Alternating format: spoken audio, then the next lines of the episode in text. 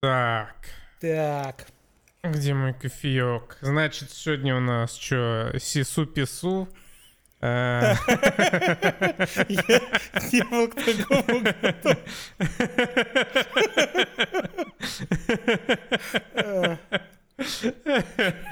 э, У тебя на каждое название каламбур приготовлен. Типа там Блин, нет, это была моя короночка. Это сейчас неплохо было. Extraction, пидоракшн. И, и, и, и черствая пицца. Смотри, как легко жить-то, когда у нас в подкасте игр нет. Сколько времени свободного. Вообще, просто прекрасно. Я реально, я сейчас как представлю, вот мы бы сели обсуждать Final Fantasy, я бы начал опять душнить, мне бы опять в комментах написали «Эй, смотрите на этого тупого фаната Sony!» Даже несмотря на то, что кроме PlayStation нигде этого говна нет. Вообще забавно, ты читал комменты под прошлым выпуском? Ну, я читал, да, все как обычно. Сколько бы раз ты не повторил вслух, что игра хорошая, просто нам не понравилась. не, я, я Обязательно даже не про найдется это. дюжина людей, которые скажут, ах, опять обосрали хорошую игру. Не, я, я как бы, я, сам, я набрасываю, и э, на ответную реакцию я как бы не обижаюсь и э, отношусь к ней абсолютно нормально. Просто некоторые формулировки меня всегда забавляют, типа... Вот они, фанаты Sony и PlayStation. Блять, мы на PlayStation ради подкаста играем, возможно, максимум два раза в год. И только потому, что приходится, потому что вот нет той игры, которая вышла на PlayStation, на ПК, так бы нахуй, конечно, не запускали. Какие мы нахуй фанаты PlayStation, о чем вы, ёпта? Ну, а тот факт, что Naughty Dog делает игры и Insomniac делают игры для Sony, ну, блядь. Сорян. Делали бы, да, делали бы для Nintendo, были бы фанатами Nintendo. Такая хуйня. Короче, так как Денис еще в ожидании своего мощного геймерского ПК и PlayStation, сегодня мы без игр, но возвращаем рубрику душевно обо всякой херне. Зачем-то? Ну, потому это одна новость э, смешная, вторая грустная, но курьезная. Но по ней мемы смешные очень. Но по ней, да, мемы. Всем здравствуйте, душевный подкаст, Денис Карамышев. Я, ну не в смысле я Денис Карамышев, а я и Денис Карамышев, да? Да, Константин Тростенюк. Спасибо большое всем, кто поддерживает нас вообще по жизни, а в частности на Boosty, Patreon е, ВКонтакте и Apple. И Apple подкастах. Вы просто лучшие. Лучшие люди э, лучшего человечества.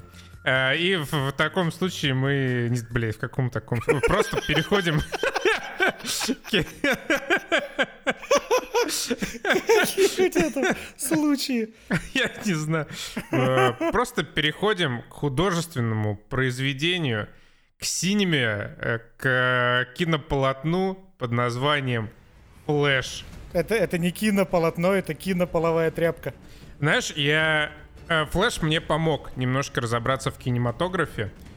Теперь я кристально четко вижу, что э, вот эти вот мейнстримовые фильмы, которые нащупали тему вот мультивселенных, всех этих камео, это как бы не фильмы, это тикток-сборники. Потому что вот ты смотришь Флэша, и такой типа, о, 5 секунд этого Бэтмена, о, 5 секунд такого Бэтмена, о, 5 секунд Чудо-женщины, о, еще камео, еще камео.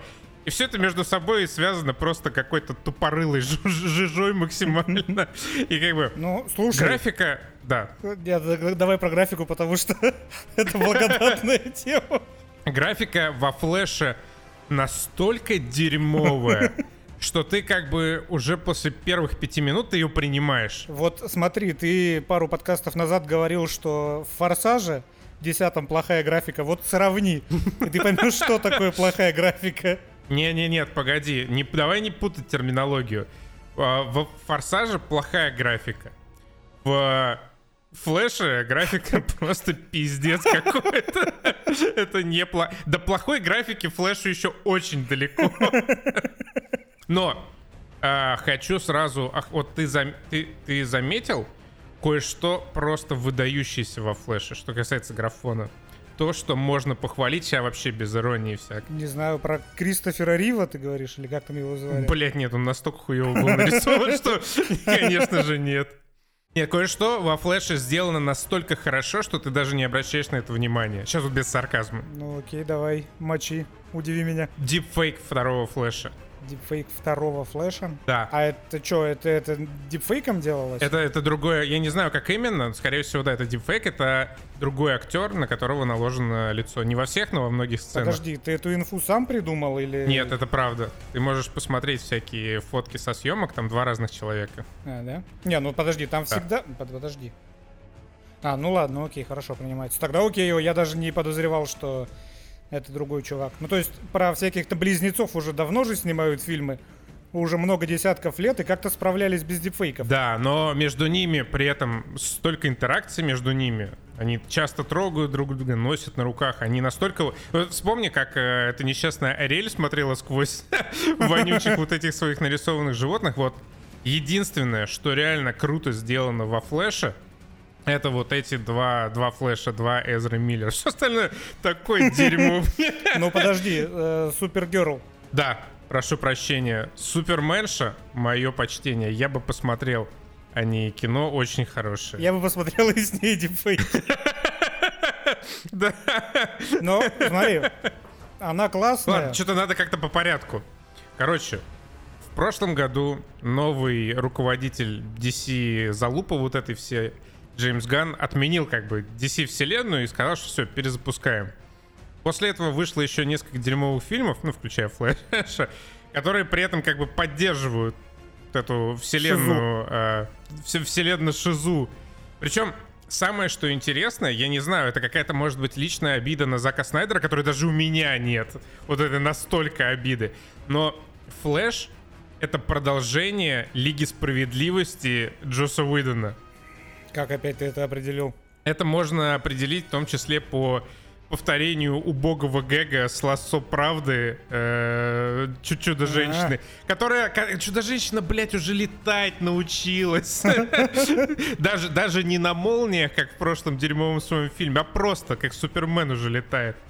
И почему-то до самого финала в итоге ни хера не перезагружается в этом флеше, то есть вот это вот все нагромождение персонажей, вселенных и прочего кала, это просто какой-то сраный мусор. Но. И нет никакого но. Но этот все равно мусор сделан интереснее, чем э, «Нет пути домой». Я, кстати, согласен. Потому что здесь персонажи хотя бы что-то делают. И хотя бы... Вот смотри, тут какая проблема моя большая с Флэшем. Я думаю, это ключевая моя проблема с Флэшем. Это сам Флэш. Эзра Миллер не, не тянет сольник. Особенно, когда их становится два.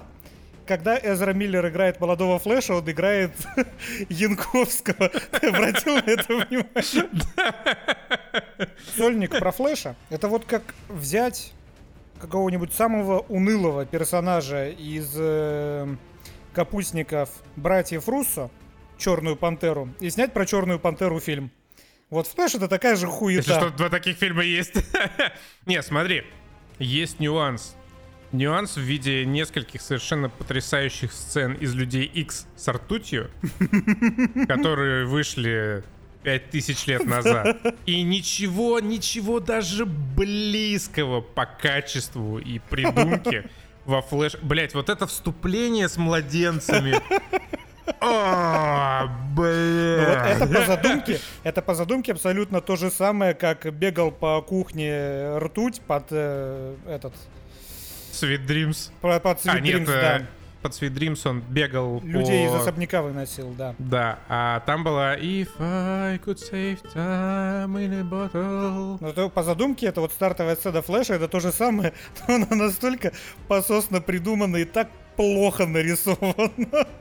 Эти дети бедные, это, это, не, это не человеческие дети там летали в этом slow-mo. Это дети каких-то орков из Warhammer а. Это дети Midjourney. Дети Midjourney. Такой кошмар страшный. Э, и Если что, у нас со спойлерами будет флеш, как бы. Ну, нечего ничего удивительного здесь нет, да. Я, э, я, кстати, как я, я однажды до просмотра наткнулся на спойлер, в который я не поверил. Я листал ТикТок и увидел там 3D-сцену с Николасом Кейджем. Было подписано как спойлер. И я смотрю, знаешь, с ухмылкой такой, кого вы пытаетесь наебать? Вот школьник за вечер, нарисовавший эту хуйню. Неужели ты правда думаешь, что я поверю, что это реальная сцена из флэша?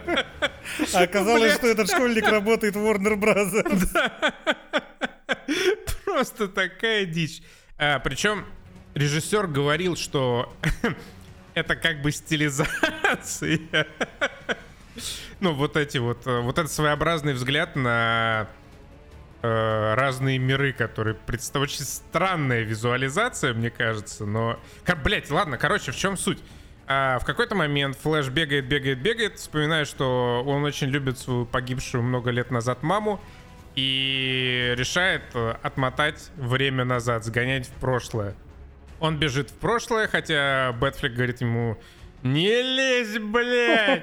И все ломает, встречается там со своим двойником. В итоге из-за него по удивительной тоже спагетти теории от э, Бэтмена Майкла Китона. Причем они так не запаривались, почему Бэтмен объясняет эту херню, откуда он ее вообще знает. Но а, э, плюсик за самую наглядную демонстрацию научной теории в истории кинематографа на спагетти. Неплохо, неплохо. Короче, все. А, нет никаких э, металюдей, суперменов. Ну как, э, все-таки, оказывается, есть, но не те. И прилетает просто ни с хуя на землю генерал Зод, которого сыграл Майкл Шеннон э, на протяжении пяти минут в фильме. Э, забавно, кстати, у Майкла Шеннона спрашивали, мол, ну как тебе вообще было вернуться вот к своей роли генерала Зода? И он такой, ну, когда мы снимали «Человека из стали», это была синема, у моего персонажа был характер, я несколько месяцев готовился физически к тому, чтобы воплотить его образ. А тут, ну, чё мне позвонили, сказали, ну, заскочить на денек на площадку. Я позвонил Заку Снайдеру, говорю, тебе норм? Зак говорит, да мне похую. Я заскочил, что-то там побубнил, меня оцифровали. Ну, на том и закончили. Причем вот что это за проблема постоянная у DC в том числе в Лиге Справедливости? Почему э, финальный масштабный замес он происходит посреди ебаного ничего? Зак Снайдер разворотил половину этого Метрополиса в Человеке из стали. Тут в какую-то пустыню выехали. Причем ты помнишь, как это было? Супергерл прилетает, там э, военные американские начинают пиздиться с Зодом. Она улетает, они там трансформируют флеша, они там что-то стоят на крыше, говорят, ждут пока дождик пройдет, она пролетает, и они все еще пиздятся. Что это за временные аномалии? Они прилетают э, посреди катки в Battlefield. Ой. Причем тема Флэша, она не раскрыта вообще абсолютно, ну, помимо вот этой ужасной первой сцены с людьми, он здесь ничего быстро не делает, помимо нескольких пробегов. Он просто драматично думает, как бы ему не сломать снова вселенную, сделать так, чтобы его матушка осталась жива. И Флэш, он провалился в прокате, как и большая часть всех последних фильмов, по абсолютно понятной причине, которую я тоже для себя очень четко вывел — даже если ты не смотрел Флэша и ничего о нем не знаешь, ты с вероятностью, с точностью до 9 из 10 сюжетных поворотов можешь предугадать, чем все закончится. Чем все закончится, абсолютно ничем. А, можно я тебя перебью? Стражи Галактики почти лярд собрали. 825 миллионов третий. Это прекрасная новость. Это хорошая новость, которая говорит о том, что сработало хотя бы сарафанное радио. Ну и, конечно же, репутация Стражей Галактики как отряда старой гвардии Марвел. Джеймс Ган. Джеймс Ган. Джеймс Ган, он одновременно как бы э, сделал Марвел на один фильм снова великим и отправил какое-то нахуй небытие просто DC вселенную. Ну, надо дать ему шанс, возможно, это новый Фавро. Возможно, но было очень странно до выхода еще четырех фильмов с безумными бюджетами там по 200 лямов говорить, ну, короче, это все хуйня, мы отменяем, перезапускаем нашу вселенную. Удачи, как бы. Ну, в новостях пишут, что на промо второго Шазама, Флэша, блять, э, Аквамена и еще там будет у них, прости господи, какой-то фильм «Синий жук», что ли, называется. Я, я, я правда, он так называется. Как бы такой, да, какой-то... Бля, а розовый карась у них будет, здесь есть черный Адам, синий жук. Давайте все цвета и все существительные переберем. Даже, даже триллер уже вышел этого фильма, который не отличает этого героя абсолютно. Даже э, в новом фильме It's Craven Time индивидуальности больше, чем в этих всех синих жуках, э, синих китах вот DC. Короче, на все это дерьмо, на промоушен э, по новостям инсайдерским, ушло около миллиарда долларов. Джеймс Ганн вообще себе концептуально видел свое светлое будущее на ближайшие пару лет. Я представить, конечно, Бля, не могу. За этот миллиард можно было снять 5 Стражей Галактики еще. Короче, Флэш, э, мне, мне он понравился. Это полное дерьмо, но он честно понравился. Там абсолютно убогие шутки. Но там но... есть смешные пару раз я пустил воздух из носа. И э, единственное, вот э, два момента, два персонажа, которым подошли более-менее с любовью, это Бэтмен Китона. Когда выходили только трейлеры, я что-то кекал, сидел думал, бля, опять раскопали какую-то ветошь. Но Бэтмен Китона хорош прям во флеше. И Суперменка, Саша Кале, вау, классная. Ну вот она классная, когда она стоит и видно ее а, абсолютно идеальную фигуру. Но когда она в самом начале раздавала люлей, да так пососно смотрелась. Там ну, вот в России было, у бункера. Это было как раз вот это легендарное DC, DC соси CCG. Да-да-да. Она, знаешь, она потому что в этом CG она выглядела как Экзи в сериале Blackbird. Это человек, который э, вышел из тренажерки после первого занятия в своей жизни. Причем и, застыл в позе «Кто нахуй?» Да-да-да, именно в этой. Я, весь фильм не понимал, почему он так двигается. Возможно, это дань уважения реальному человеку, с которого писался этот образ. Потому что, ну, он, он накачанный, спору нету, но и, но и Тайлер Рейк, господи, этот, как его зовут? Крис Хемсворт. Крис Хемсворт накачанный не меньше, и он так не ходит. Реально, Нет, раз, раздвинув руки. Я, я поясню, это дань уважения реальному человеку, который к тому же является продюсером сериала. А, да, он продюсер сериала? Да, да, да. Так что он сказал такой, слушай, сделай так, чтобы персонаж смотрелся максимально охуенно. Ну, тогда теперь и понятно, откуда это нереалистичная цифра, которую он озвучил, типа я переспал с 80 женщинами. Так, ну ладно, к этому мы еще вернемся, я забыл, что надо Blackbird точно. И э, пока что остановимся на Флэше. Флэш это очередное бестолковое кино, которое нет смысла смотреть. Оно некрасивое, помимо Саши Кале, безусловно. Оно... Нет никаких ставок. Вот с появлением мульти... Раньше когда Marvel только раскручивался, ставки тоже были весьма условными. Ты в целом понимал, что Железный Человек к концу фильма доживет, ну, если это не Endgame, что у Капитана Америки все будет хорошо и так далее. Сейчас с открытием вот этого портала в мультивселенной вообще никаких правил нету. Хочешь, персонаж выживет. Хочешь, умрет, а потом появится из другой вселенной. Хочешь, вернут такого героя хочешь всего. Вот эти все убогие тикток камео, они бессмысленные. Они говорят только о том, что вот мы Marvel, у нас есть права на все на свете. Вот мы Warner Brothers, мы можем легко себе купить Джорджа Клуни и Николаса Кейджа. По сути, это как это фан-сервис, да это просто фан-сервис для фан-сервиса смотреть на который неинтересно. Но тут проблема не только в этом, не только в этой мультивселенности и дубовости сюжетов, основанных на фан-сервисе. Ну, просто никакущая постановка. Но она неинтересная. Ну, вот опять же, мы возьмем самые первые Марвелы.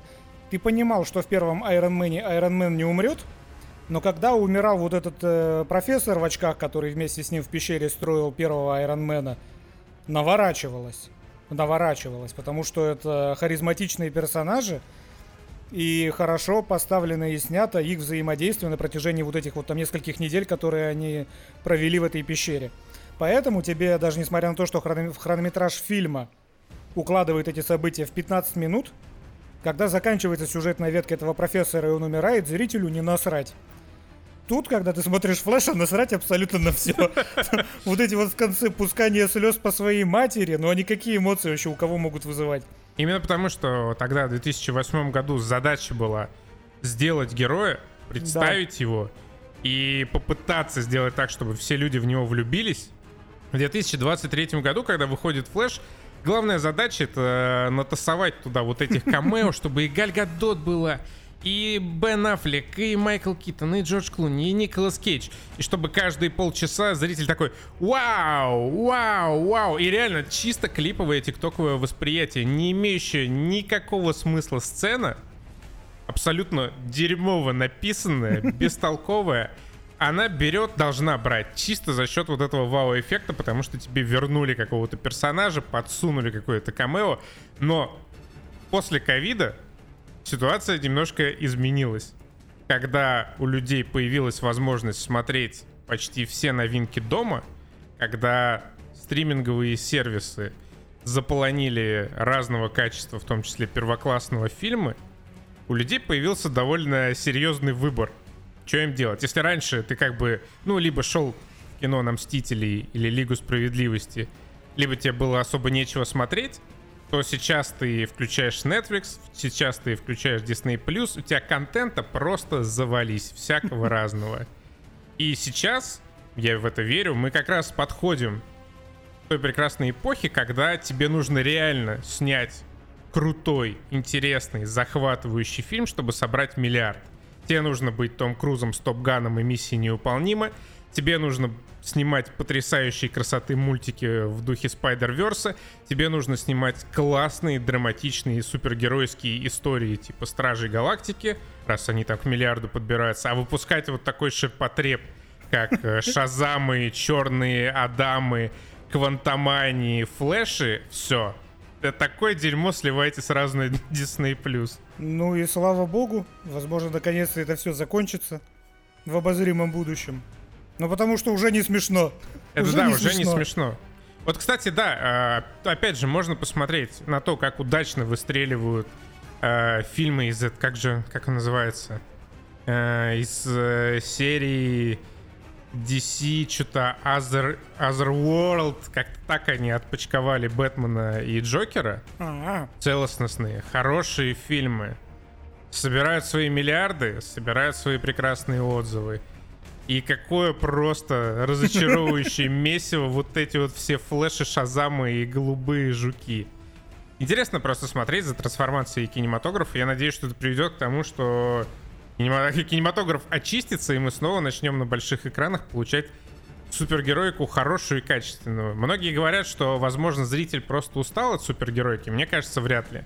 Это такой красивый, классный ходовой формат, от которого устать, я думаю, невозможно. Но устать, возможно, от абсолютно проходных и убогих фильмов, которых, к сожалению, большинство в супергеройском формате. Я вспомнил, когда я пустил э, струю воздуха из носа, когда был монтаж того, как делает себе из бэтменовского одеяния одеяние Флэш, и в какой-то момент музыка остановилась, и он начал рожки отпиливать. Вот это мне понравилось. Но тут просто, опять же, во-первых, сам Флэш не харизматичный абсолютно. На Эзру Миллера неинтересно смотреть, особенно когда он кривляется. Это прям раздражает. И... Особенно, когда ты еще знаешь его реальную историю. А я, кстати, не знаю, но он там что-то типа бурагозил и кокаин нюхал. Да что-то женщин бил, какую-то секту основал, каких-то, да, детей, там, короче, косплея Майкла Джексона. Ну да. И очень много ненужных сцен. Вот снимали раньше полуторачасовые фильмы, и было хорошо. Сейчас у меня такое ощущение, что каждый крупный дорогой фильм нужно высасывать из пальца, чтобы он шел 2 часа как минимум. Этот идет 2.20. Там столько барахла ненужного, блядь. Вот, вот вся вот эта 10-минутная сцена в квартире Флэша с какими-то его друзьями-бичами. Нахера это надо? Нахера я это смотрю? И вот прочее такое. Наполовину Флэш состоит из этого вторую половину занимает экшон, и это было бы хорошо, если бы он не был так пососно нарисован. Там типа хорошие спецэффекты, всякие вот эти вот молнии от его ускорения, но когда они CGI от людей, это ужасно выглядит, не делайте так. И меня безумно бесит вот этот вот эффект, с которым он бежит. То есть он бежит типа быстро-быстро, но сама его моделька флеша, она двигается, вот знаете, это как, как в дешевой какой-нибудь видеоигре от третьего лица, когда ты наступаешь на землю, отталкиваешься ногами от земли, но ты идешь быстрее, поэтому часть пространства ты просто скользишь по земле. У него очень странная вот хореография его Да, бега. да, да, да, да. То есть я наверняка в этом есть какая-то особая задумка, но смотрится просто ебано. Сде- Блин, за вас уже 20 век Фокс давным-давно все сделал. Просто скопируйте, к чему эти выебоны. Короче, флеш хуйня. Стоил он 200 лямов, и на эти деньги можно было снять 200 фильмов в СИСУ. Кстати, смотрите, смотрите прикол. Э, фильм финский, но там говорят все по-английски, но фильм финский, э, с финским актером в главной роли. И вот его название СИСУ — это финское слово, которому нету перевода на другие языки. Это в фильме говорится, это в начале, по-моему, титром даже в фильме написано, потом это одна из персонажей говорит, что есть вот такой термин, его нельзя перевести на другие языки. Фильм называется в Финляндии Сису, в Америке он называется Сису, в России, блядь, бессмертный. Ну вот ёб твою мать. Вот, ну вот ёб твою мать, локализаторы, блядь. Вот какого хуя? Ну, слушай, возьмем фильм «Extraction», например. Из каких букв там, блядь, сложился Тайлер Рейк? Ну это ладно, это хрен с ним, тут хотя бы, хотя бы в Extraction е не проговаривается, что слово extraction не переводится на другие языки. Тут, Чем блядь, ты приходишь... переводится? Extraction переводится как Тайлер Рейк. Операция по спасению. Короче, Сису это финский Джон Уик. 1944, по-моему, год.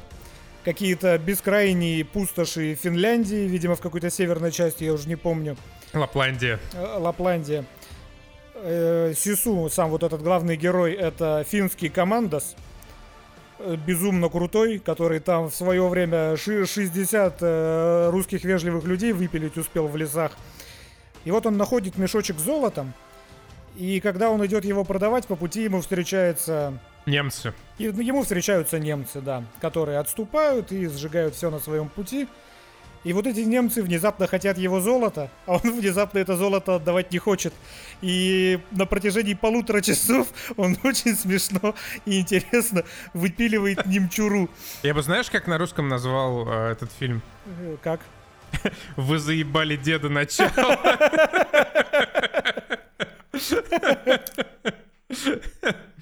Я, я сейчас выйду на новый уровень журналистики. Был такой фильм «Быстрее пули» со скалой с Дуэйном Джонсоном. Мгм. Помнишь такой? Смотрел такой? М, Возможно, но я не помню. Я тоже не очень помню этот фильм, но мне кажется, что Сису похож на этот фильм. Чем? Объясни, поскольку я не помню. А, Там вышел из тюрьмы злой Дуэйн Джонсон. У него была крутая тачка, он в нее сел и поехал кому-то мстить.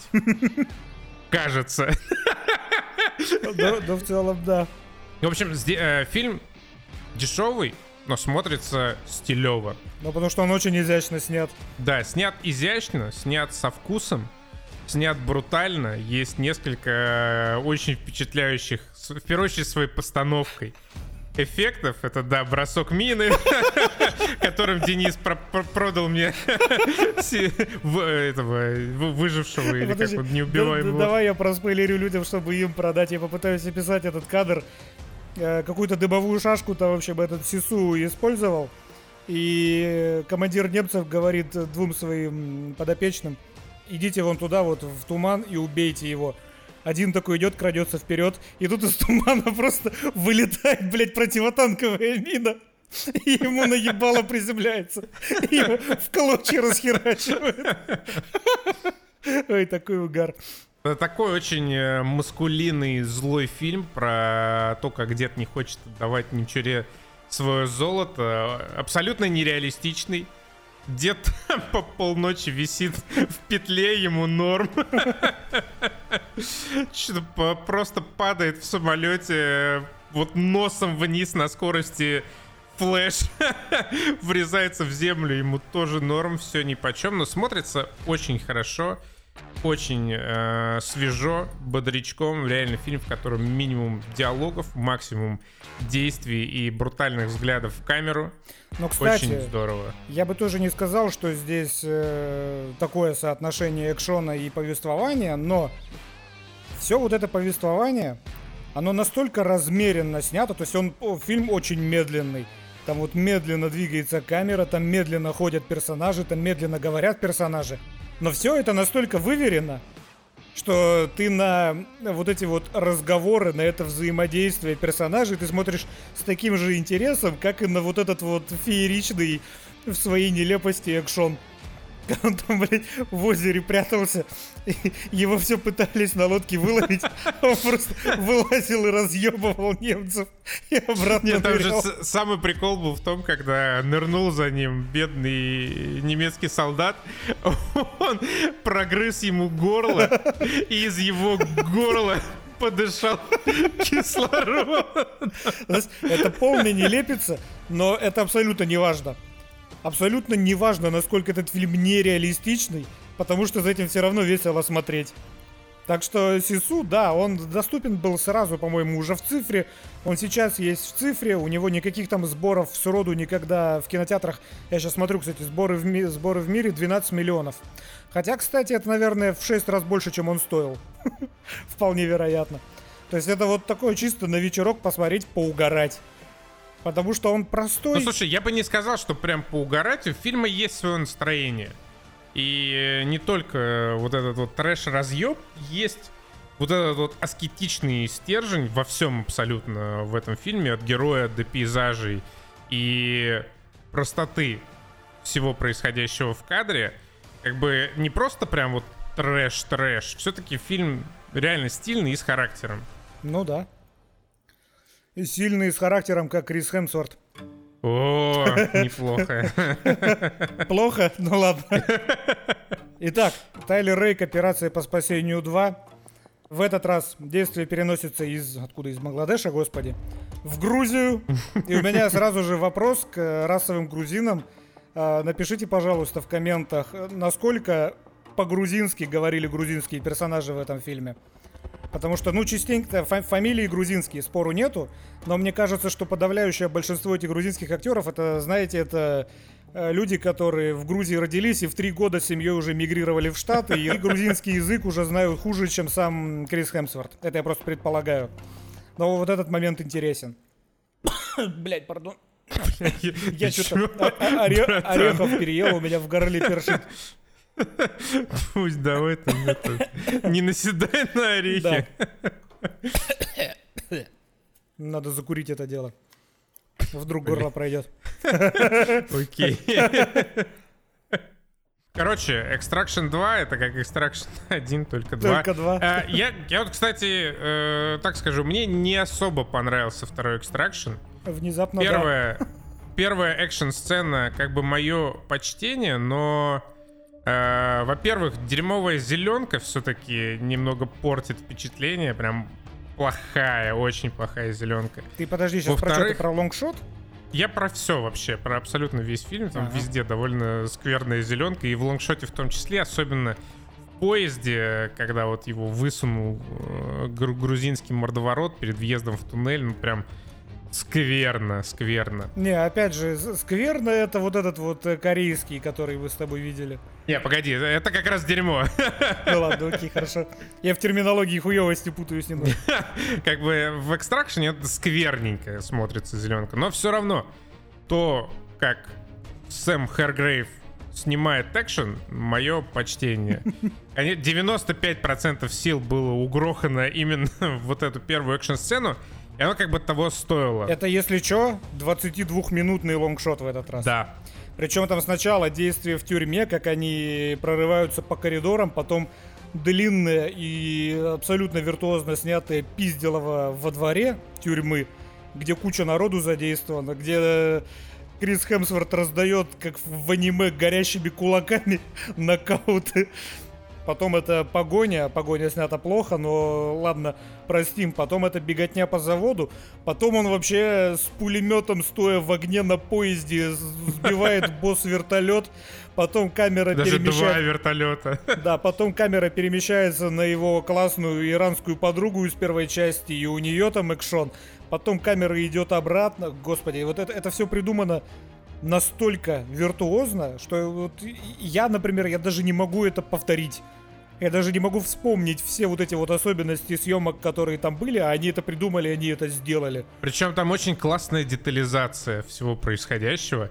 Наверняка, если пересмотреть пару раз, то можно доебаться до массовки, например, тюрьме, но нет никакого желания этого делать, но в целом то, как двигаются герои, эти всякие мелкие детали, как, например, когда сбивают этого мотоциклиста, он падает с мотоциклом, мотоцикл потом еще ему падает на голову, и ты как бы видишь, как э, мотоцикл впечатывает его голову в шлеме в землю. Это прям, ну, вау, сделано очень круто. И вот человек два человека, как минимум, а вообще вся съемочная команда любят свое дело, понимают его.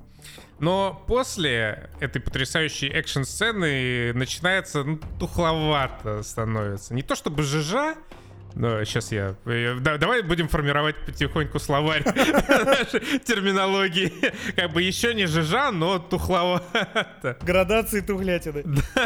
В этот раз у него э, в попечении находится семейство. Но подожди, это же операция по спасению 2, поэтому теперь не один ребенок, а два. Да, но еще, видишь, еще женщина какая-то приблудилась. Э, добавили какую-то очень-очень предельно натянутую личную драму Криса Хемсворта, которая связывает его с э, этим семейством, которое он спасает. Э, сюда же добавляются какие-то страдания какого-то пубертатного пиздюка напряжного. И, ну, такое не идет фильму подобного рода. Если этот, как его, господи, если Джон Уик в такие моменты выезжал за счет э, стиля и мифологии, хотя тоже не всегда удачно, то экстракшну как бы нечего взамен экшена предложить. Он хорошо снят, но он не особо стильный. Никакой мифологии своей вообще в нем нет. Поэтому остаются вот эти голые, натужные драмы, за которыми следить, ну, прям совсем не хочется. Прям очень тяжело. Причем в первой части как бы тоже все это было, но мне кажется, первая часть, она была структурирована гораздо грамотнее. Во-первых, в первой части все персонажи были харизматичными, и они были размазаны по сюжету. Вот этот э, наркобарон, э, а, антагонист главный, он был классный. Там, когда прошла первая экшн-сцена с Тайлером Рейком, там показали, как вот они этих, господи, детей вербуют. Там одного вообще с крыши сбросили, второй выгораживал первого по-хитрому, тут ему сказал себе палец отрезать, тут что-то интересное происходит. После лонгшота, когда они прятались э, по сточным канавам, там был экшен-эпизод, где Тайлер Рейк опиздюливал детей, вот этих подростков, раз просто, просто бич-слэпами их раскидывал. Это смешно, это весело. Потом там был этот, господи, чувак, который сейчас раскачался, пиздец. Э, Харбор. Да. Харбор, он настолько классный, насколько Идрис Эльба в этом фильме был. Вот Идрис Эльба, он в начале э, три минуты у него сцена шла, у них очень веселое взаимодействие с Талером Рейком было, а потом ничего такого уже не было. Собственно, потом там в Талере Рейке была драка вот с этим э, Харбором, которая тоже в контексте фильма воспринимается интереснее, чем вот этот вот замес на улицах Вены. И вот это тоже, что меня, что мне нравится гораздо меньше во втором Тайлере Рейке по сравнению с первым, в том, что масштабы ему придали. То есть он стал уже на серого человека похож где какие-то просто из Грузии джиггернауты приезжают и расстреливают полицейские вертолеты. Да, есть вот какая-то тонкая грань, которую вот нельзя пересекать. Да, у тебя есть главный герой, который в одиночку выкашивает армию, да, против него выступают какие-то мордовороты, которым закон не писан, но реально такие э, замесы пускать по вене, это, ну, просто как-то теряешь совсем связь с реальностью и становится уже менее интересно. То есть э, первая часть, она была приземленной. Вот задача какая, ты оказался в центре города, который окружен реками, тебе нужно перебраться через мост. Вот это была задача, и в этих рамках протекал весь сюжет первого экстракшена. При том, что, опять же, это боевик, которому не особо нужен сюжет, но вот эта приземленность, она как бы создавала целостность этой картине. Второй Тайлер Рейк эту целостность немного теряет, поэтому я вот э, пересмотрел, предпринял попытку пересмотреть еще раз Тайлера Рейка, когда мне было нехер делать. Я посмотрел этот лонгшот, и дальше я уже не хотел смотреть. При том, что и дальше, конечно же, тоже. И в том же экшоне есть классные моменты. Но вот, кстати, по поводу Джона Уика. В Джонни Уике есть то, чего не хватило экстракшену. Это постобработка. Потому что все вот эти ну, выстрелы я, я и кровища да, из э, Джона Уика, которые очень классные. То есть ты каждый выстрел прямо видишь, ты прямо отслеживаешь вот это вот движение пистолета, вспышку кровь, чтобы ты все прям понимал и тебе это отдавалось то в экстракшене этого немножко не хватает. Э, как будто там, не знаю, спецы хуже работали или бюджетов было меньше в экстракшене. И вот эту постобработку они на том же уровне, что и Джон Уик, сделать не смогли. Плюс вот этот абсолютно компьютерный огонь там и прочие спецэффекты, которые выглядят довольно дешево. А, да, там есть еще две экшн-сцены. Одна Две же, да, получается, на этом аэродроме несчастном и в, в высотке. Э, очень хорошая подруга Криса Хемсворта. Это иранская женщина. Я бы сольник про нее посмотрел. Очень харизматичная. Тоже неплохо махается. Но развязка такая довольно скучная вышла. Опять вот какие-то драмы тухлые нагнали. И в потьмах в итоге в самом конце просто, ну, какой-то не очень веселый экшен с э, не менее душным финалом. И, конечно же, клиффхенгером, который обозначает, что третья часть, безусловно, будет. Ну и сам Крис Хемсворт уже это подтвердил. А Крис Хемсворт же вроде собирался уходить из кинематографа, нет? Слушай, это как э, финальный тур Металлики. Как каждый год финальный. Ну, нормальный экстрашн. Видно, что люди старались. Вот э, Крис Хемсворт ты же смотришь, слушаешь наш подкаст. Большая упущенная возможность. Ты погляди на фильмы с Райаном Рейнольдсом. Он везде пьет свой авиейшн. Я, честно, я не понимаю, как в начале, когда он восстанавливается после травм, почему он не восстанавливается по программе приложения Center Fit. Это было бы так логично и нативно. Крис, ну ты чё? Мне, кстати, обидно, что никуда в этот фильм не вшили сцену финальную из первого экстракшена. Когда он, ну, хоть бы пришел бы, поздоровался с этим пацаном, которого он спас да, да. в прошлой части. Что за херня? Я ждал, вначале не был, я думал, ну они в конце ее вставят. Типа, это такой временной сдвиг, да, то есть все это произошло до, до финальной сцены первого экстракшена. И он бы пришел к нему для того, чтобы что-то сказать или сделать, и это была бы завязка третьей части. Ну и вначале, мне кажется, перестарались немножко с его травмами. Да он там просто овощем катался в, в этих Арабских Эмиратах. А потом дрова поколол пару дней и такой, оп, бодрячком. Но, опять же, Это как в каком-то из форсажей, когда, знаешь, легендарная гифка с Дуэйном Джонсоном, когда он просто напрягает руку, и на ней расходится гипс. И он здоров.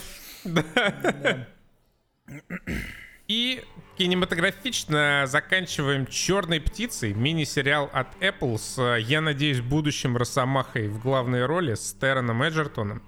Я типа, пошел последнее время по всяким сериалам об убийцах, посмотрел до Блэкберда еще Майндхантер. Смотрел? Да. Я вот э, дважды пытался Майндхантера смотреть. Первый раз неудачно, не пошло. Но на ниве всеобщего вайва, вайба культовости наконец-то полностью поглядел. Первый сезон классный, второй что-то, ну, вообще мне прям совсем не понравился, и не, в итоге он ничем не закончился. И после него посмотрел Blackbird. Blackbird великолепный. Особенно благодаря актерской работе человека, имя которого я забыл, который играет главного злодея, маньяка. Вау. Да. Ну, собственно, вот, Вау. вот этот актер и его исполнение, это то, благодаря чему я досмотрел этот фильм. Шестичасовой. Шестичасовой мини-сериал. Это вот э, сериал отличный, сериал хороший, но вот это вот моя проблема, которую я из раза в раз, когда мы обсуждаем сериалы, поднимаю, все это совещание могло быть имейлом, как говорят офисные сотрудники. Причем, это мне Костян написал несколько дней назад, типа, мы тут посмотрели Blackbird, давай посмотри и в подкаст возьмем. Я такой, окей, я его скачиваю, и я видел первую серию. Я вспоминаю, что я в свое время посмотрел первую серию, и после первой серии я такой, так, понятно, еще пять серий, и он будет выпытывать у Зека, где этот Зек похоронил 20 трупов. Я не хочу 5 часов на это смотреть. Ну вот, ну, блядь, зачем на это смотреть 5 часов? И да, я, досмотрев этот сериал до конца, я остался при этом мнении. Этот сериал должен быть, блядь, полнометражкой. Нахера он идет 6 гребаных часов? Ну, потому что я же не просто так его посоветовал, потому что там прекрасные диалоги, там прекрасно описано то, как герой э, Террена Эджертона потихонечку выпытывает из него сведения, как он понимает психологию своего оппонента и через э, вот это понимание начинает добывать из него сведения. Но там, понимаешь, просто и много другой ненужной херни. Например, на фоне вот этого, на фоне основной сюжетной ветки, смотреть за э, вот этим детективным расследованием безумная скукотища какая-то затянутая. Вот в самой этой тюрьме я прям вижу, как они высасывали хронометраж. Как они вы, вымучивали из себя хронометраж и напряжение. Я не знаю, насколько это реальные события, насколько это художественный вымысел, но выглядит это как высасывание из пальца. Вот этот вертухай, который шантажирует главного героя, он шантажирует его на протяжении четырех серий. Ну ладно, трех серий. И в итоге этот шантаж, он вообще ни во что не выливается. То есть э, в конце он сдает этого а, агента под прикрытием, скажем так, местным авторитетом. И что происходит? нихуя. Абсолютно нихуя. То есть вот эта вот сюжетная ветка вот с этим вертухаем, она суммарно занимает минут 30. Это половина серии. Детективное расследование суммарно занимает еще целую серию. Подготовка главного героя к отправке в другую тюрьму занимает целую серию.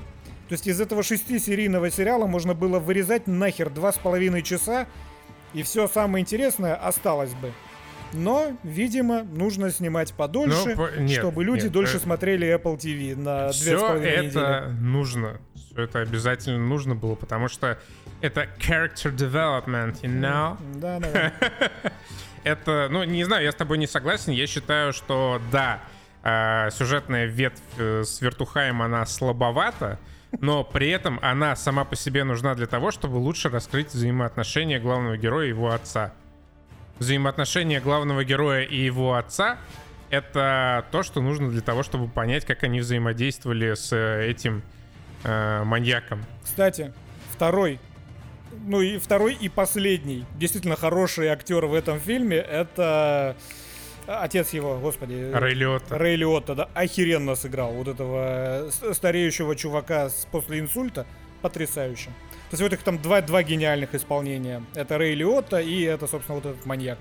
Интересный персонаж получился у Эджертона, потому что я так до конца его не понял. Э, вот в некоторых моментах он великолепно раскрывается, например, когда... Смотри, подожди, подожди. Ты тут оправдываешь сериал тем, что 6 часов нужно для character девелопмента, и в итоге ты его не понял. Ну, я считаю, что визуально он отображен странно. Ну, типа... Я не знаю, он может низкий сам по себе актер, потому что он э, кажется не в меру раскачанным. Такое ощущение, что в ширину больше, чем метр семьдесят пять. Не, нормального он размера, что? Не, ну, нормально. У него просто детское лицо, возможно, поэтому. Это он, знаешь, он как этот, как э, антагонист в фильме «Защитники». Где помнишь этот э, раздутый качман резиновый с, детским лицом. Вот он у меня, этот Терра Неджертон, он такое же впечатление создает. Вот он, когда участвует в диалогах с этим маньяком, он классный. Особенно в финале, когда вот они рядом с картой беседовали. Ой, прошу прощения. Я что-то кофейка переборщил. Прям напряжение. Оба отыгрывают как надо. Но как бы в таких, типа, casual, казуальных сценах, когда нет он вот этого... Он тоже отыгрывает напряжение. У него все время да, чрезмерно он, напряженное лицо. Он отыгрывает напряжение, но другое, как будто ему очень надо в туалет. И вот он поэтому так идет, знаешь, э, максимально сжав, сжав ягодицы. Чтоб не вытекало. Как будто вот он немного пересек ту черту, где персонаж, ну, такой, типа, э, вальяжный качман, И такой, ну просто выглядит как «Кто нахуй?» Да он Хотя спора да, я нет. согласен. Выглядит Эджертон потрясающе. Реально, смотришь, вау, чисто Аполлон. Но, наверное, мне кажется, надо было быть немного попроще. Ну хотя бы, да, вот, а вот не растопыривать руки, как после первого дня в тренажерном зале. Потому что, мне кажется, он с трудом входил в свою камеру, вот эту, когда дверь открывалась. Причем, знаешь, он сначала входил, и если нормально получалось пройти, он выходил обратно и еще шире. И только в тот момент, когда у него уже не получалось пройти в дверь, он такой, «На, вот так и буду ходить, вот так нормально. И уже бочком заходил. Ой. Да. А, вот, прекрасный «Черная птица», замечательный сериал. Если вы любите смотреть про маньяков, обязательно зацените. Ну вот, э, знаешь, что моя концептуальная, да это даже не проблема, это просто э, концептуальное имхо. Все вот эти вот сериалы, да и все новости, и все вообще информационное, что связано с этими маньяками, вошедшими так или иначе в историю, нельзя озвучивать их настоящие имена. Нужно просто э, давать им номера, типа долбоеб номер один, долбоеб номер 122, долбоеб номер 245, и вот так вот их и называть. Потому что люди, которые страдают некоторыми психологическими отклонениями, а- а- они в том числе э, могут такое совершать и ради известности. То есть вот я стану известным, там, замочив 20 человек и сдавшись. Бывали же И случаи. становится. И вот такие сериалы, они в том числе популяризуют э, имя вот этих вот людей, этих маньячил, которые там 50 человек зарезали. Это давняя этическая проблема. Э, Во-первых, да, получается, что преступникам дают то, чего они во многом и хотят, признание. А во-вторых, ну как бы романтизация Да. э, преступлений, потому что ты, конечно, смотришь, понимая на этого маньяка, понимая, что он э, ублюдок, э, подлец и прочее, прочее, но, конечно же, для того, чтобы сериал был интересным, для того, чтобы персонаж казался глубоким, ему добавляют дополнительных драматических черт, которые могут быть даже вполне реальными, но грани как бы скашиваются, и из-за того, что персонаж становится объемным, он может вызывать там определенную симпатию, особенно если он также потрясающе сыгран, как в Блэкберде. То есть тут накидывают еще и флешбеков из детства, чтобы ты понимал, почему он стал таким.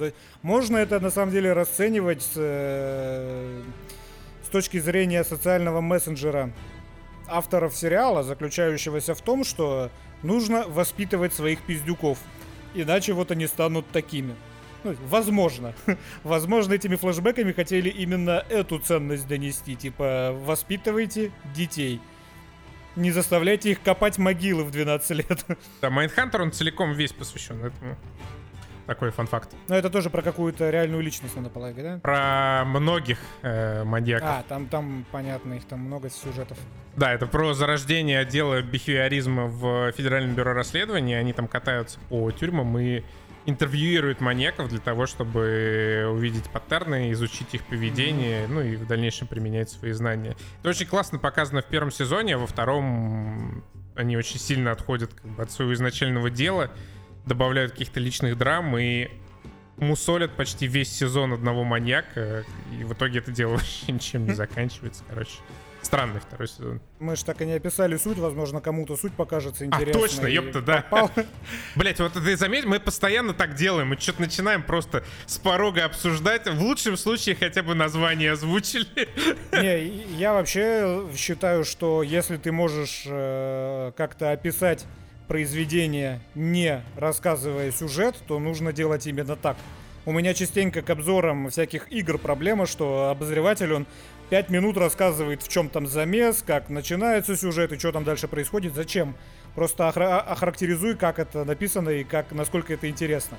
Но просто для того, для галочки, э, вот этот э, Террен Эджертон, который э, Экзи из Кингсмана, это некоторый наркобарыга, который попадает в тюрьму на 10 лет, и тут к нему приходит э, восхитительная э, старшая сестра-близнец, старшая сестра-близнец неправильно, старшая сестра Эммы Уотсон, старшая загоревшая сестра Эммы Уотсон, она почему-то мне... Блять, эти твои аналогии. Под некоторыми ракурсами она мне напоминала Гермиону Грейнджер. изредка, изредка, не всегда. Короче, она к нему приходит и говорит, вот есть такой-то маньячило, который сидит в страшной-страшной тюрьме, пойди и выпытай у него, где он похоронил э, некоторые трупы своих жертв, и тогда мы тебя выпустим из тюрьмы. Он соглашается, идет, встречает, э, корешится с этим э, маньяком. Ну и, собственно, вот про этот э, сериал. Как он там пытается выжить и попутно выпытать место захоронения. И, кстати, захоронение. Чудовищно. Чудовищно, Костян. Очень плохо. Да, прошу прощения. Короче, lifestyle. Категория lifestyle возвращается в наш подкаст. У нас сегодня есть две новости.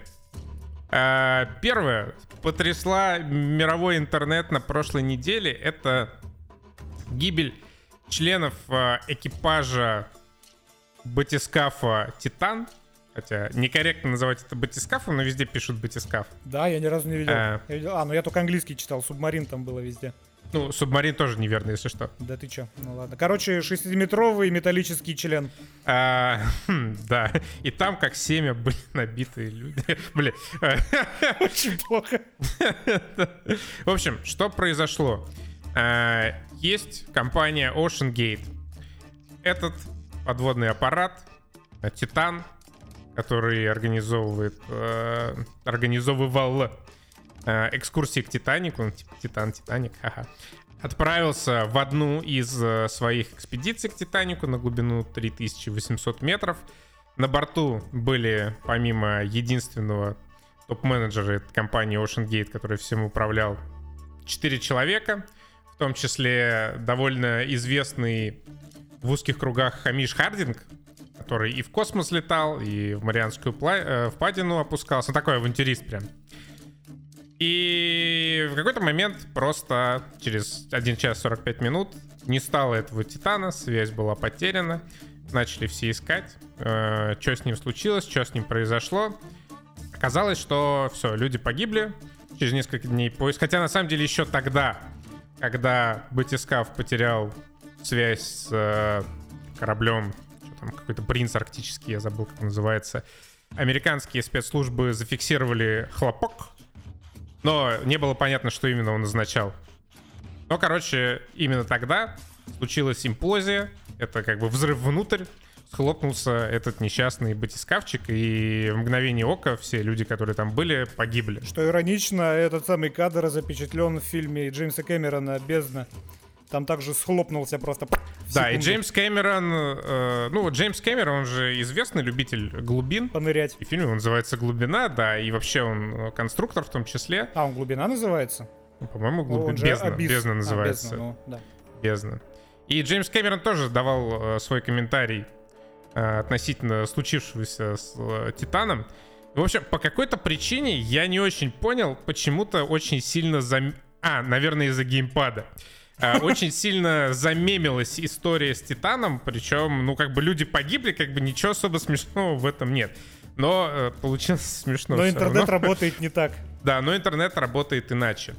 На самом деле причин, как бы посмеяться здесь э, некоторое количество имеется, и все они связаны в первую очередь именно с самим Титаном и с компанией Ocean Gate. И с решениями, которые принимало ее руководство. Да, э, это все такая была чистая авантюра, Стоит отметить, что Титан осуществлял в 2021 году несколько спусков к Титанику, и все было хорошо. Ну да, это не первое его погружение было. Просто в какой-то момент э, Титан дал сбой, и насколько сейчас известно, версия, которая принята, он просто за долю секунды схлопнулся.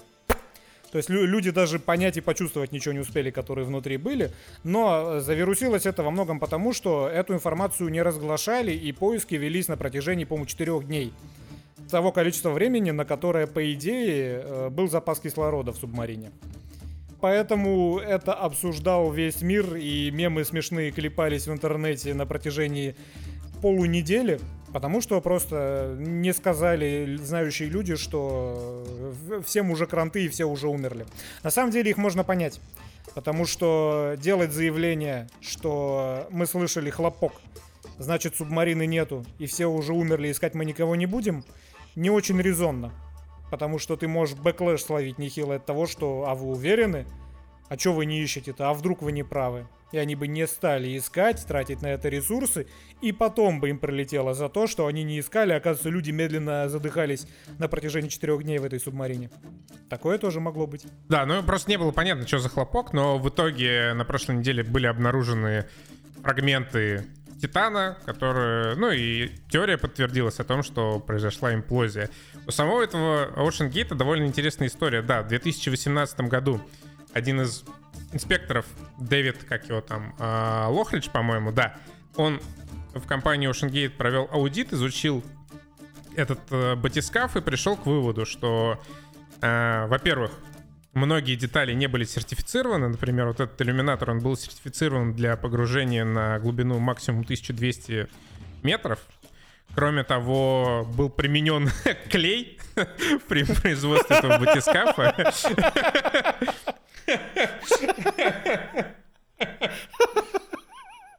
И при проведении аудита.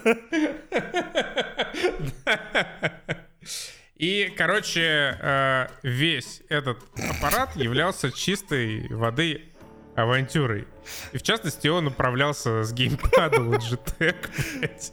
Это есть в интернете, опять же, смешные фотки э, фотографии изнутри того батискафа, на котором Джеймс Кэмерон снимался, который увешан всякой аппаратурой, там вообще свободного места нету. И вторая фотка с этого, с Титана, где просто пластмассовый контроллер Logitech. Ну, это, кстати, была фишка в промо Титана. У него было две фишки. Первая фишка — это углеводород, который являлся частью обшивки внешней. Это такой золотой граль. Если я ничего не путаю, инженеры, можете меня здесь поправлять.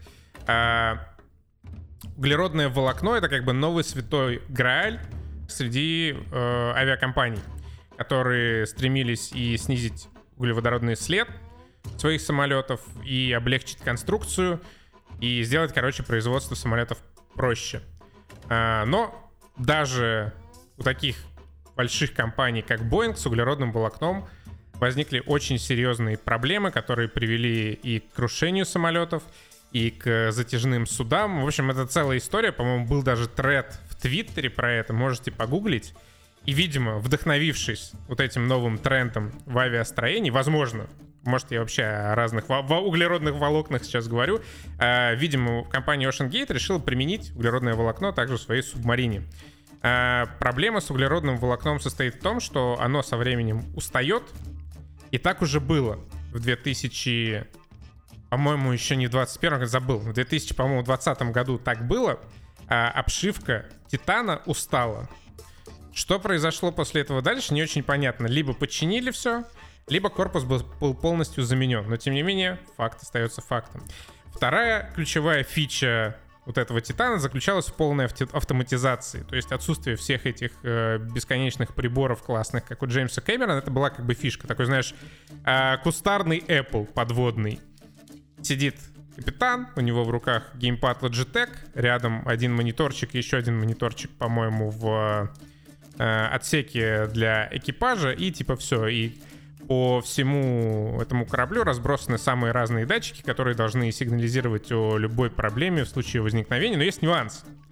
Если появляется угроза разгерметизации, если появляется хоть какая-то малейшая трещинка, никакой датчик не успеет об этом сообщить, что, в общем, судя по всему, и произошло. Просто в мгновение ока схлопывается этот подводный аппарат, и все, на этом его история заканчивается. Вообще, если что, я считаю, что это идеальная смерть. Я бы хотел так закончить. Прикинь, ты спускаешься к Титанику, весь такой на экстазе, юху-ху, я сейчас увижу Титаник, и это твоя последняя мысль в жизни, и ты даже, ты даже не успеваешь почувствовать никакой боли, потому что ты схлопываешься просто в фарш в мгновение ока, в наносекунды.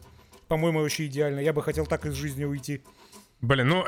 Да лучше, чем в 80 лет на кровати валяться, блядь, и ссать в утку на протяжении двух недель. Что это за хуйня? Я, я не уверен, что план вот этого миллиардера-покорителя космоса и Марианских впадин был таким, но да, в целом звучит как... Ну, по крайней мере, это точно лучше, чем э, долгие часы э, без кислорода Да. задыхаться. Это само собой. И фан-факт. Самое не время было для фана. никаких...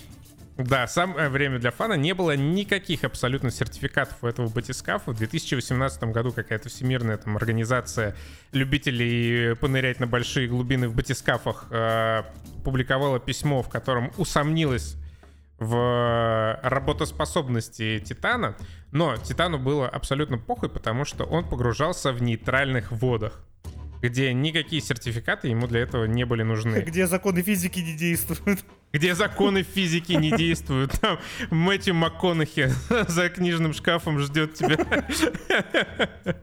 И э, что еще интересно, в пользовательском соглашении, которое выдается абсолютно всем и каждому э, из людей, которые погружаются на Титане, указано аж по несколько раз, что в случае смерти в тот момент, когда вы умираете, если ваша жизнь прекратится и вы перестанете жить, компания Ocean Gate не несет никакой ответственности. Не, ну это вполне резонно, чё. Люди это... под- То есть, э, что мне здесь видится курьезным? Вот я представляю этого миллиардера, который повидал разных аппаратов в своей жизни, и космических, и подводных. И вот он подходит к этому Титану. Ты видел фотки изнутри Титана? Пи- Пинает этот пластмассовый контроллер. Как бы, да, с этой кнопкой от лифта внутри, с этими двумя ЖК-телеками ViewSonic и престарелым геймпадом от Logitech после вот путешествия в космос и, и в- вглубь Марианской впадины, и он такой реально нормально, мне, мне сойдет, я готов доверить жизнь этому аппарату. Ну, и у него были успешные, конечно, погружения, но, блядь, это не- э, вот это, мне кажется, несколько курьезным фактом во всей этой чудовищной истории с Титаном. Ну, ты же сам сказал, авантюрист, чего бы нет. Видимо, да, когда ты миллиардер, у тебя уже есть всю жизнь. э, Для того, чтобы чувствовать себя существующим человеком, нужно постоянно подливать, Но в конце бустить концов, адреналинчик. ско- сколько еще миллиардеров э, схлопывались в наносекунды э, на глубине полторы тысячи метров? Возможно, не один. так много. Да. Да, да. А скольким людям отключал Amazon э, умный дом за то, что курьер посчитал, что умный дом обозвал его э, с- слюром? Теперь переходим к по-настоящему забавной истории, э, которая приключилась с софтверным инженером Брэндоном Джексоном 24 мая этого года. В какой-то момент он возвращается домой и обнаруживает, что... Ну, там на самом деле не весь его умный дом отключен, потому что это был крутой чувак, у него все там локально, локально хостилось. Но управлял как бы голосом он это все через э, Алексу. Если что, умный дом от Amazon — это самая крупная инфраструктура умных домов вообще в мире. Крупнее, чем э, Apple Home, чем любые решения от Xiaomi и прочее, прочее, прочее. И для вот этого чувака, бренда мужчины, чувака, он мне, блядь, чувак, а, для этого, значит, мужчины Брэндона Джексона отключение от инфраструктуры Amazon было досадной оплошностью, неприятностью, чем-то, над чем ему пришлось поработать, чтобы все заново у него функционировало, фу- функционировало. Но для некоторых людей, у которых может быть вся инфраструктура умного дома завязана на Amazon, это, блядь, может превратиться в настоящую катастрофу. Что произошло? 25 мая Брэндон Джексон попытался поговорить с Алексой, о чем-то ее попросить, у него не вышло. Он, он был разлогинен. Его аккаунт был отвязан. Э, Сначала он подумал, что его просто попытались хакнуть, и система автоматически выбила, вы- выбила его из всех устройств. Но потом, после э, некоторых часов изысканий, он позвонил в саппорт Амазона, говорит, так и так, в чем проблема? И ему там ответили, а проблема в следующем. Нам один из курьеров сообщил, что когда он позвонил в дверной звонок, оттуда, причем у чувака, кстати, у мужчины нет дверного звонка. В, что, в чем еще абсурдность ситуации? У него камера. Э, То есть да, нет звонка у него в принципе не было. Я забыл, как она называется, но у него, короче, не дверной звонок. И оттуда ему послышалось некое российское оскорбление. Еще один смешной нюанс, сам Брэндон Джексон темнокожий. И после того, как этому курьеру что-то там послышалось, он, очевидно, позвонил э, в штаб-квартиру Амазона Джеффу Безосу и говорит, меня оскорбил дверной звонок. Джефф...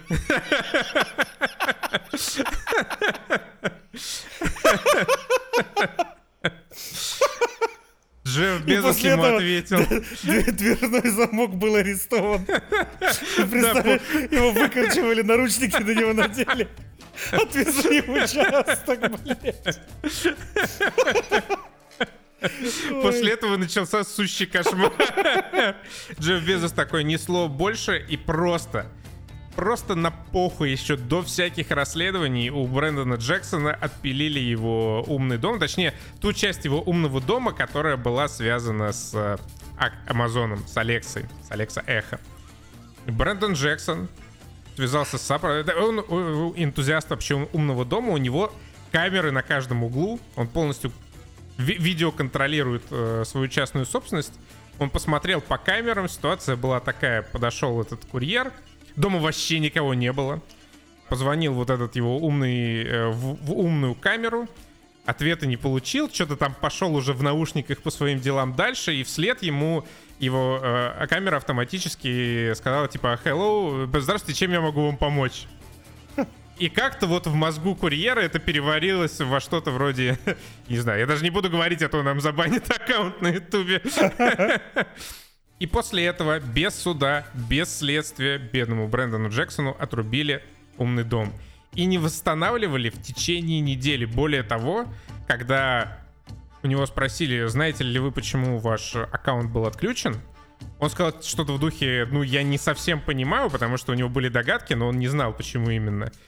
И довольно грубо ему ответили, ну, потому что вот наш курьер э, позвонил, и ему там говорили гадости, что вы можете сказать в свое оправдание в таком духе. Блять, это такая шиза сраная. Это абсолютная шиза. Во-первых, шиза то, что компания может э, обнулить тебе аккаунт, и твой умный дом перестанет быть умным и перестанет, в принципе, функционировать.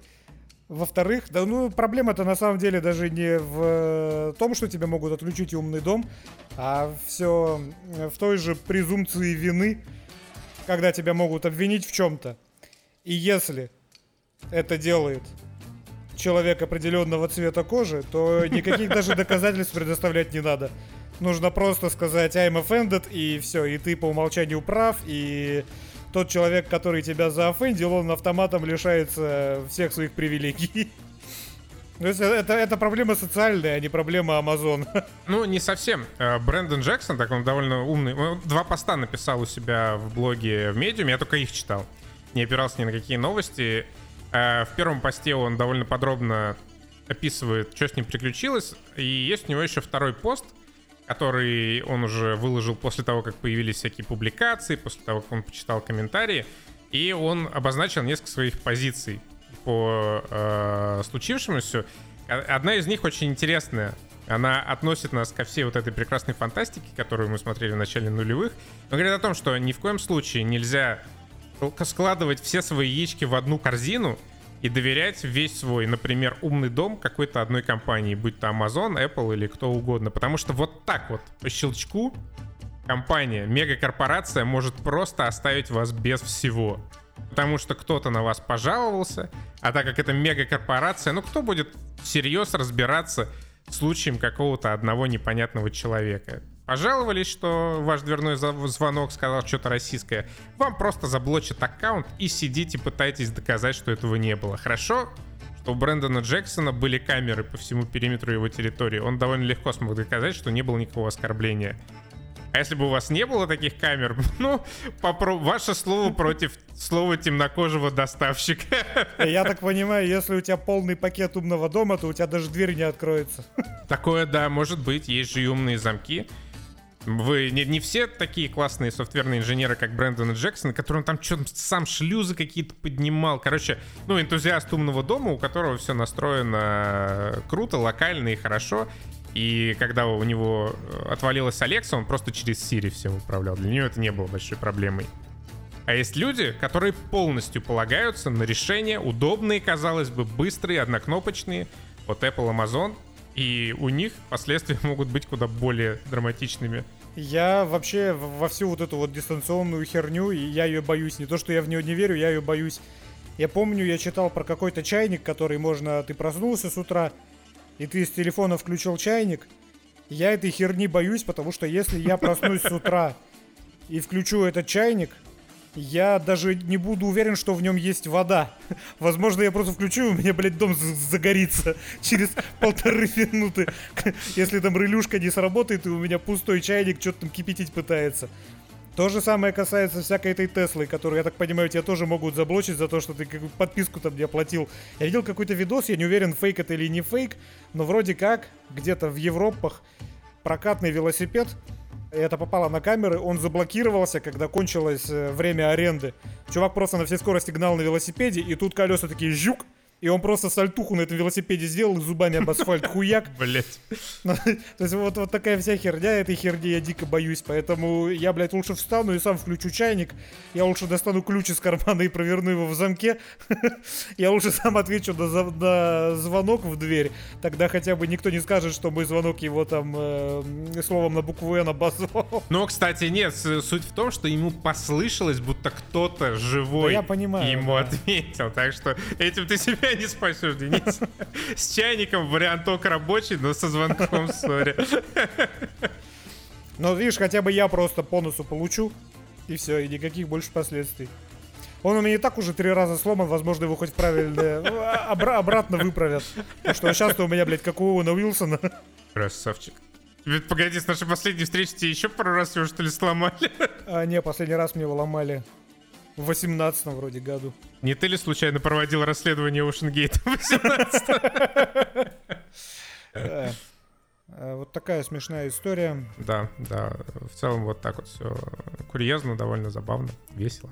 Ну, короче, если вы ставите себе систему «Умный дом», которая умнее вас, а если вы ставите себе умный дом, то, скорее всего, она умнее вас, могут быть проблемы. Я не знаю, зачем я сейчас оскорбил всех людей, которые ставят себе умный дом. Не, проблема мог... Я на самом деле любитель э, всех таких штучек. Я любитель сказать, Алиса, включи робот-пылесос, чтобы робот-пылесос поехал. Но э, когда вот был ремонт, и имелась перспектива все завязать на умный дом, я решил, что лучше ограничиться включением света, вот говорят, чайником и пылесосом. Подожди, ты чтобы включить свет говоришь э, lights on или что? Ну, Алиса, включи э, подсветку или свет. Нихера себе. Ну, это все в Москве, конечно. Э, да, да. Ну, это, это правда удобно, но тоже это типа, знаешь, э, надо заморочиться, чтобы было удобно. Чтобы можно было сценарии задавать. Умный дом — это прикольно. Но, например, замок дверной я бы никогда не подвязал к умному дому, потому что нет ничего, что нельзя было бы взломать. И одно дело, когда взломают вашу люстру, И совсем другое, когда взломают ваш дверной замок. Входную дверь и ключевую можно взломать. Конечно, можно, но когда ты в тамбуре квартиры начинаешь болгаркой там пилить, сверлить двери, ну, при условии, что она хорошая. Не вот это, знаешь, как в роликах, где консервным ножом вскрывают. Э, это одно, а другое дело, когда ты удаленно, может быть, вообще даже с улицы, с телефона или ноутбука взламываешь электронный замок абсолютно бесшумно. Это все-таки другое. Я тут э, что-то стал часто натыкаться на ролики этого локпикинг мастер или как он называется. И все это взламывается реально за 2 секунды, если люди знают, что они делают. Особенно вот эти вот навесные замки всякие-всякие. Ты видел вообще, нет, эти видосы? А, нет вот эти всякие навесные замки, которые ты просто с собой в качалку приносишь, чтобы свою дверь закрывать, они просто там их можно дернуть, и он сломается. Можно просто каким-то вот эти вот э, наборы, это каких-то куча разных отмычек, которые раскладываются как швейцарский нож. Там типа половина вот этих вот замков даже которые рекламируются как супер надежные, там просто ты вот какую-то одну из этих там 80 шпилек вставляешь ее туда-сюда три раза дергаешь и замок открывается. Блять, хочешь фа- фан-факт из моей жизни интересный? Ну-ка. Э, я умею открывать металлической скрепкой полицейские наручники. Поэтому ты больше не в России. Очень плохо. Но вот а, есть у меня такой скилл. А, а, а, как, а как так получилось? А, эта история уходит глубоко в мое детство. В ней нет абсолютно никакого криминала, но в какой-то момент Ебать, Моя опасный. рука оказалась пристегнутой к батарее. И все, что у меня было, это металлическая скрепка. Ой, шалун малолетний. Да, пришлось потренироваться. Да. Эм, пока. До свидания.